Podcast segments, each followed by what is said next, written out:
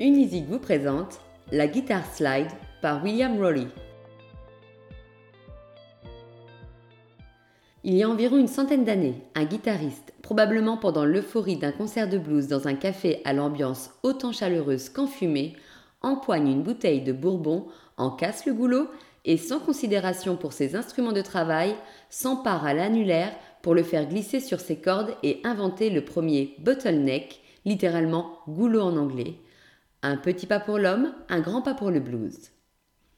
Évidemment, si ce guitariste n'a, espérons-le, pas terminé manchot, ses collègues guitaristes, plus prudents, décident de reprendre l'idée de manière plus sécurisée. Rapidement, sur la scène blues et country, on voit apparaître des bottlenecks en acier et en verre car l'instrument permet d'obtenir des glissandos parfaits sans plus avoir à bender la note, ce qui limite la hauteur à deux tons maximum. Cette fois, on peut aisément monter d'une octave.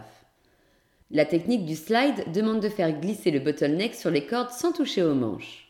On utilise donc des guitares à l'action relativement haute. Pour obtenir une note juste, on ne doit plus se déplacer sur les cases, mais sur la frette. Deux points qui sont radicalement différents de l'utilisation classique d'une guitare. On place généralement le bottleneck sur l'annulaire ou l'auriculaire afin de bénéficier de l'index et du majeur pour obtenir des notes de manière traditionnelle. En effet, votre guitare slide reste une guitare normale. Enfin, ce n'est pas toujours le cas. Vous pouvez jouer du slide sur une drain nut, les guitares folk les plus répandues, ou sur une électrique, mais souvent c'est une guitare en acier type Drobo qu'on utilise, ou du moins équipée d'un résonateur en acier. Et oui, il y a 100 ans, les guitares électriques n'existaient pas. Et pour se faire entendre dans un orchestre au milieu des percussions et des cuivres, la firme nationale a lancé des guitares équipées de ces fameux résonateurs qui permettent enfin aux guitaristes d'être naturellement amplifiés. Il existe aussi les guitares lap steel que l'on joue à plat sur les genoux comme sur une table. Très populaire dans le blues, elles se démarquent aussi dans la musique hawaïenne. Il va falloir laisser votre accordage standard de côté. Les notes que vous chercherez à faire ne seront pas pratiques à obtenir de cette manière. N'oubliez pas qu'avec un bottleneck, on joue en quelque sorte avec un seul doigt. Il faut donc songer à l'harmonie et obtenir un accord sur une seule frette. Les accordages populaires sont ceux de Ré et Sol, majeur ou mineur. Rappelons que pour un open de Ré, il faut accorder en majeur vos cordes depuis la plus fine à la plus grave, en Ré, La, Fa, dièse, Ré, La, Ré, en mineur le Fa dièse devient un Fa.